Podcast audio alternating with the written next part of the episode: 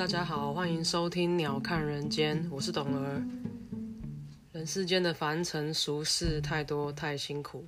学着像鸟一样飞到半空中，鸟看这个世界。当烦恼变得渺小，讨厌的人小到看不见，可能会让你的日子轻松一点哦。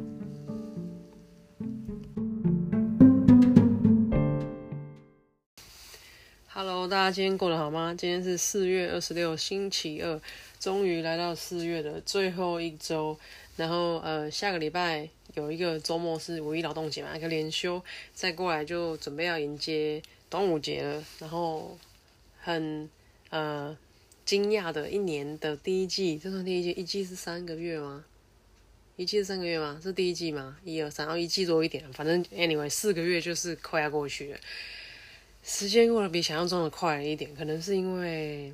嗯，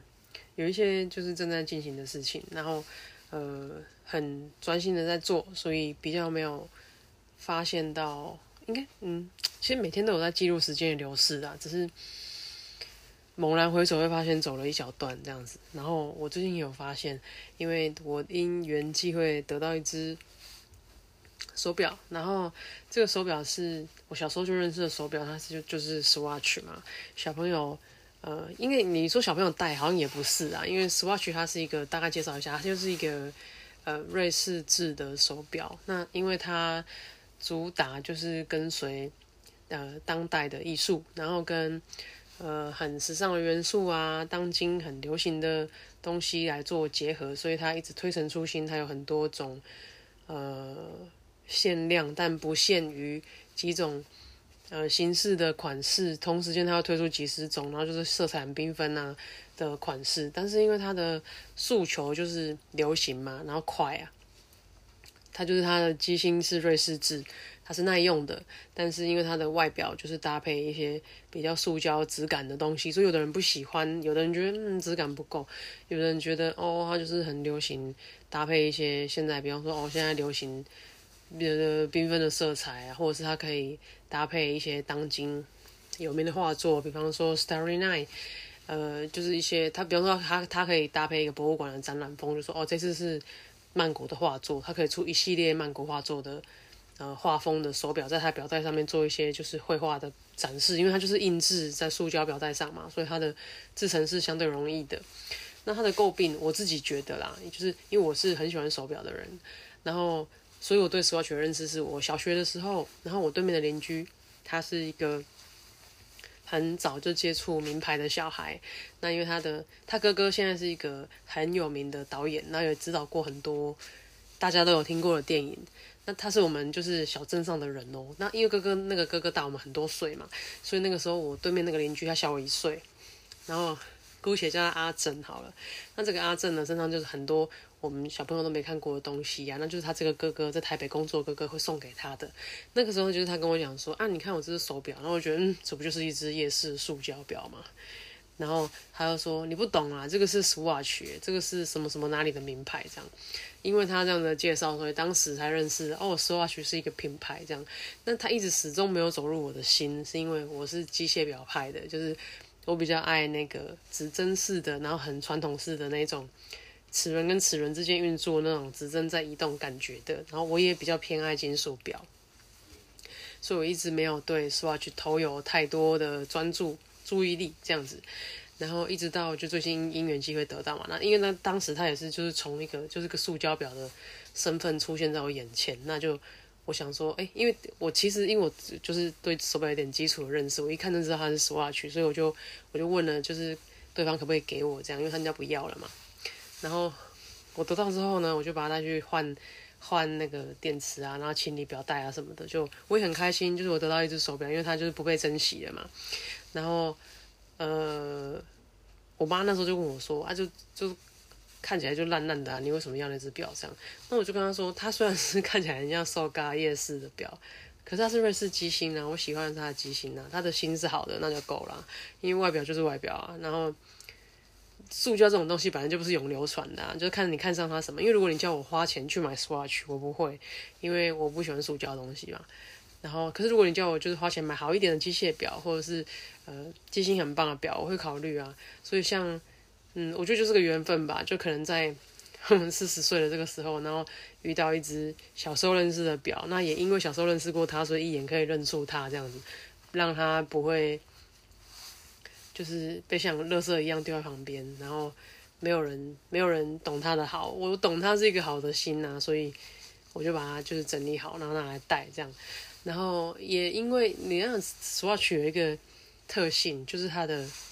手表在走的时候很大声，它那个哒哒哒哒的声音非常的明显，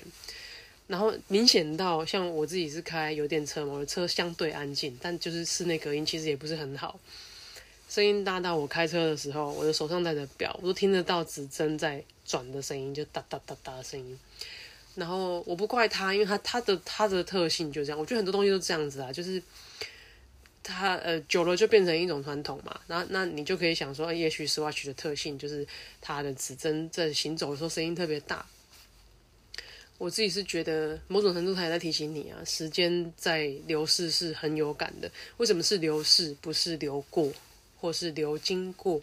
因为它真的是过去就不见了，过去就死掉了，过去就不会再回来了。那如果我自己觉得啊，我就突然想到说，如果我是我是就是 Swatch 的。Marketing 的人，我会用这个东西来把他的大家一开始认为是缺点，比方说声音很大这个事情，有的人会觉得很巴了嘛。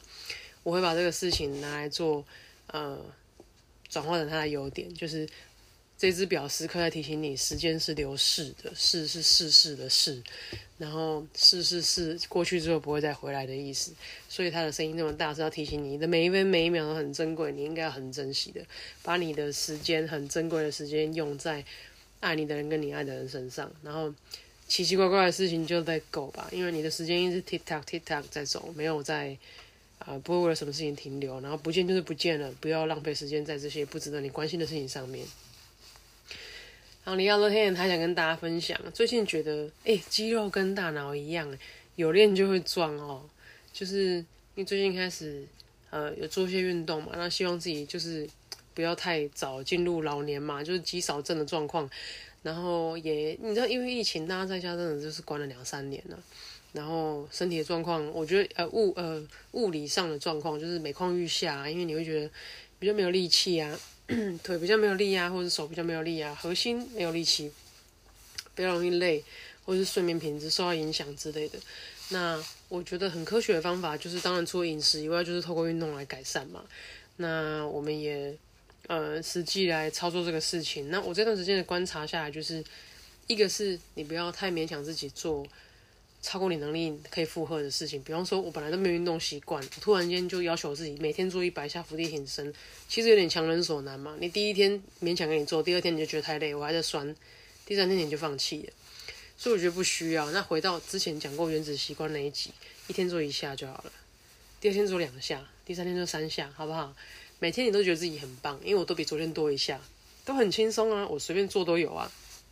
每天我都可以在我的本本或者是在我的。那个 calendar 上面写说打勾，说我今天有做，我答应自己要做的运动。一段时间，诶，其实不用很久，几个月下来，你会发现你有练的肌肉就是比较壮，诶，你有在训练脑部的结构，那那个那些区块就是比较灵灵活的，身体的变化算是呃很明显吧。几个月以下下来这样子，然后搭配你看你的小日历啊，你的日子每天在过，然后你看你的。日历上面都会做记号，说我昨天有运动，我今天没运动，我有没有打勾，有没有 check，就是我做的这些事情，都还蛮鼓舞自己的。呀，另外想跟大家分享的是，因为呃好像是今天开始吧，就是那个防疫的隔离的规定改成三加四嘛，居家隔离的部分，那这个不是确诊者，这个是接触者。以前之前是十天嘛，现在好像就是改成三天在家居家隔离，然后四天自主隔离吧。就是在第三天居家隔离结束之后，做一个就 PCR 筛检，然后如果你是阴性，接下来的四天你在每天筛检都是阴性的情况下，你就可以外出购物，可以上班，可以搭乘大众交通工具这样。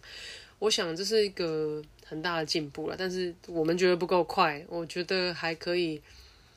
还可以在呃。当然就是，嗯，我觉得以我有乖乖配合政府打疫苗的人来讲，我觉得可以再放宽一点。然后尽快让大家生活可以回到正轨。那那些少部分真的因为身体因素，或者是说他就是不愿意配合政府去施打疫苗的人，这个时候真的要风险自负了，因为真的是百分之九十的人在陪着这个可能五 percent、ten percent 的人在这里虚度青春呐，然后呃跟着你关，跟着你不能出国，然后跟着你生意受到影响，其实是不太公平的。然后嗯，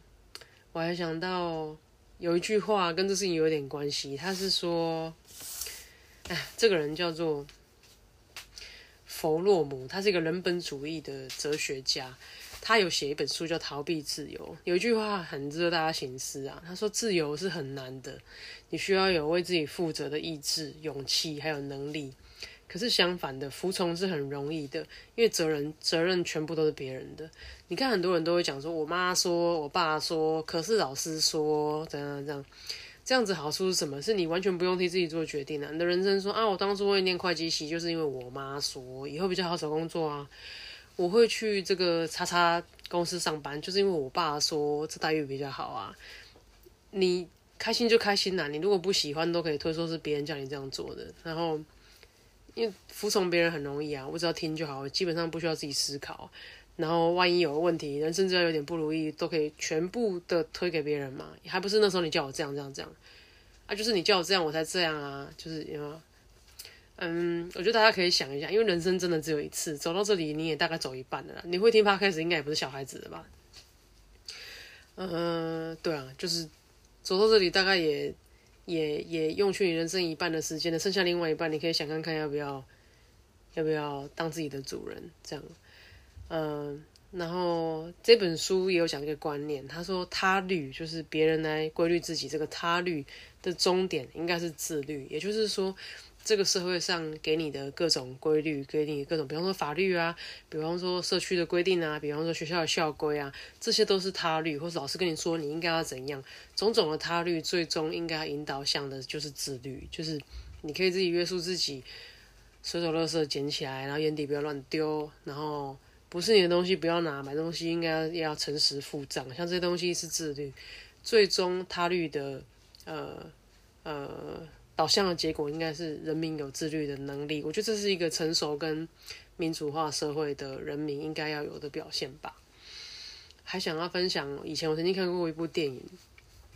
没有什么特别关系啊，我只是突然想到这个场景而已。就是这部电影呢，是一艘很大的船，就是那种军舰，上面载几千个人那种，整个部队的军舰在。大海上航行，那各位如果搭过游轮就知道，其实搭游轮不是一个浪漫的事情，因为你一旦离港出海之后，你在抵达下一个港口之前，你的周围风景是一模一样的。所以一模一样，就是只有蔚蓝深不见底的海，你并不会看到有岛、有城市，就是那种有那种就是风景岛屿完全没有啊，就是你的四周围就是一片深蓝色的海。如果是空天气不好，那就是深黑色的海。几乎没有风景可言，你甚至感觉不到船在动。大家如果搭过游轮就知道，出海的时候是这样子的。那那部电影呢，就是一个大轮船，就是一个军舰在海上航行，周围就是像我讲的一样，就是呃深黑色、深蓝色的海，这样没有风景这样子。突然间几个士兵啊就在甲板玩啊，然后推来推去啊，就有两个士兵就被推下海，就掉下去了。可是这些海军都会游泳嘛？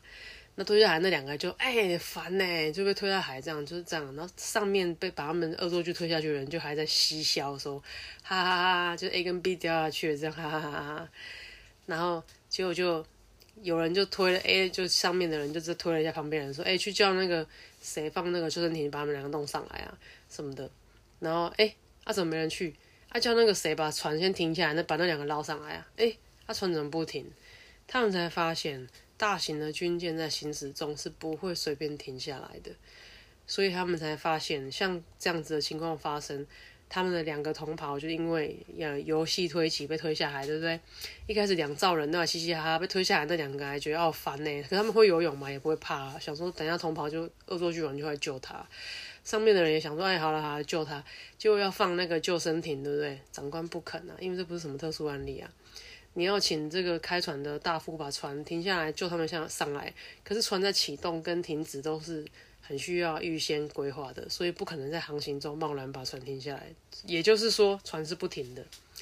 当船继续往前开的时候，船上的几个人就是把他们推下去，那几个同袍脸就开始僵硬，因为知道说靠腰完蛋了。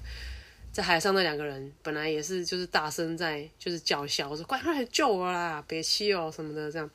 结果发现船上的人的表情是那么凝重的时候，两个也放弃呼救，因为两个知道说船是不会停下来救他们的，也没有要丢小艇下来救他们，他们两个完蛋了。那一幕就是我其实还蛮印象深刻的啊，就是呃大家其实也可以。想一想，因为人生中就是天天都会发生一些奇奇怪怪的事情，不管再大，不管再小，不管是有人因为这样子失去性命，还是因为这样子造成什么国际动荡，或者一颗炸弹丢下来，然后几千万人的居住地一成平地，时间都不会停，时间都是继续前进，就跟那条船一样，哎，就是有人会以为说，哎，你会停下来救我啊，你丢个救生圈给我，你就怎样停一下再来我就会怎样，哎，就是不会啊。时间就是不会啊，我觉得那个手表给我蛮大的启发了吧，就是哦，但你无论如何就是一就是一直滴滴答答的跟你讲说，你要不要把握现在，不然时间继续过。所以我就刚好想到这个，就是军舰有船员落海的画面呐，因为那部电影后来就是那船就这样开走了，然后船上的人就是一生带着悔恨呐，因为因为一时游戏把那两个推下去，就导致他们两个终将只能在海上失温丧命，然后那两个下去的人也没想到说。不会有人来救他们，他们就是两条不会有人记得的命，就这样而已。然后，嗯，最近还有想到是，像我以前是很不喜欢不整齐的东西嘛，所以我头上只要有白头发，我就会把它拔掉，因为它颜色不一样。那我一直以来都是还蛮会长白头发的人，所以我就是看到就拔，因为我懒得剪，剪的它很快要长出来，所以我就用拔的。那这一年来的。小变化就是，我决定跟他和平相处了。就是它要长就长吧，我也不拔它了，然后随他了。就是果不其然，头上就长出很多白头发。我就想到跟一些长辈相处的画面了。我想说，也许像他们一样，就是如果真的要长白头发，优雅的变老，白的很好看，也是一种方法啊。就是既然是不可逆的，我觉得我也有点接受这件事情的这样。然后。对整齐这件事情的部分，就睁一只眼闭一只眼吧。就什么叫整齐呢？很难说啊，因为也许你到老的时候，黑头发才是你不整齐的部分嘛。时间一直在过，人的观念也会改啊。那 anyway，我最近就觉得，我就好好跟他相处吧。嗯，就让自己好过一点呐。我觉得人生已经很难了，对不对？还有最近还有一个要跟大家分享的是，我们家附近就有一个。因为我以前曾经在美国吃过一个很好吃的泰国菜，他是我的泰国朋友带我去一个泰国的超市、泰国杂货店吧，里面附设的一个一看都不合法的小小小热炒店，在那个泰国杂货店里面，但东西好好吃哦，好吃到我呃，就是后来就很常去这样，然后这一次就在我们家附近。就是有一个类似的店，有一些网友推啊，说一个泰式杂货店，然后有一些义工会到那边吃，然后那个杂货店里面有一个就是有一个小吃店这样。有一天我就很兴高采烈，然后我就跟仙女一起去吃这样。点了菜之后，菜送上来，我还没吃之后，我就蛮确定一件事情，就是老板应该不是泰国人，他可能是印尼人之类的吧，因为他炒的东西就是就不是泰国菜啊。就是上来哇靠，打泡里面一大堆洋葱，然后放九层塔，不知道怎么回事这样子。然后那个凉拌海鲜也是没吃，知道味道怪怪的。还有点一个很经典的是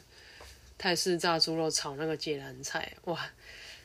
那个蚝油跟鱼露的比例，我觉得他可以再去上一下课。反正我吃完就觉得他他绝对不是泰国人。好，就这样，今天大概就跟大家聊到这边，然后。呃，结尾就跟大家分享一下，觉得自由是很难的，需要有为自己负责的意志、勇气跟能力。嗯，很多人的自由一开始都是从一张床，然后嗯一个闹钟开始啊。就我记得我刚去美国的时候也是，呃，因为我跟一个人租客厅嘛，然后他客厅就是客厅，就是整个空的客厅，因为他住在房间里，然后那个时候。的家具都是一样一样捡回来的啊！我觉得旅行是一个很好治疗过度洁癖的方式啊，因为其实你旅行根本没办法维持什么洁癖啊。然后，呃，因为省钱，可能你需要捡一些还堪用的东西来暂时过渡起来使用嘛，所以你也很难怎么样吧。反正就是回来弄干净就先用。那时候的家具百分之九十九都是捡回来的，不然就是朋友给的。然后也这样子一路到这里也还行啦。也许自由就是从这样子开始吧，很难样样齐全，可是可以靠你自己冰手底足打造出来。然后希望大家都可以在各方面自由，不管你是财务自由，不用再伸手跟别人拿钱；不管你是饼干自由，也有满坑满谷的饼干，或者是 anyway anyway 的自由，就是希望大家都可以有自由的心，然后呃好好的过自己的人生，这样，然后注意时间。在流逝是不会等人的，每一秒都是很珍贵的，花在你认为呃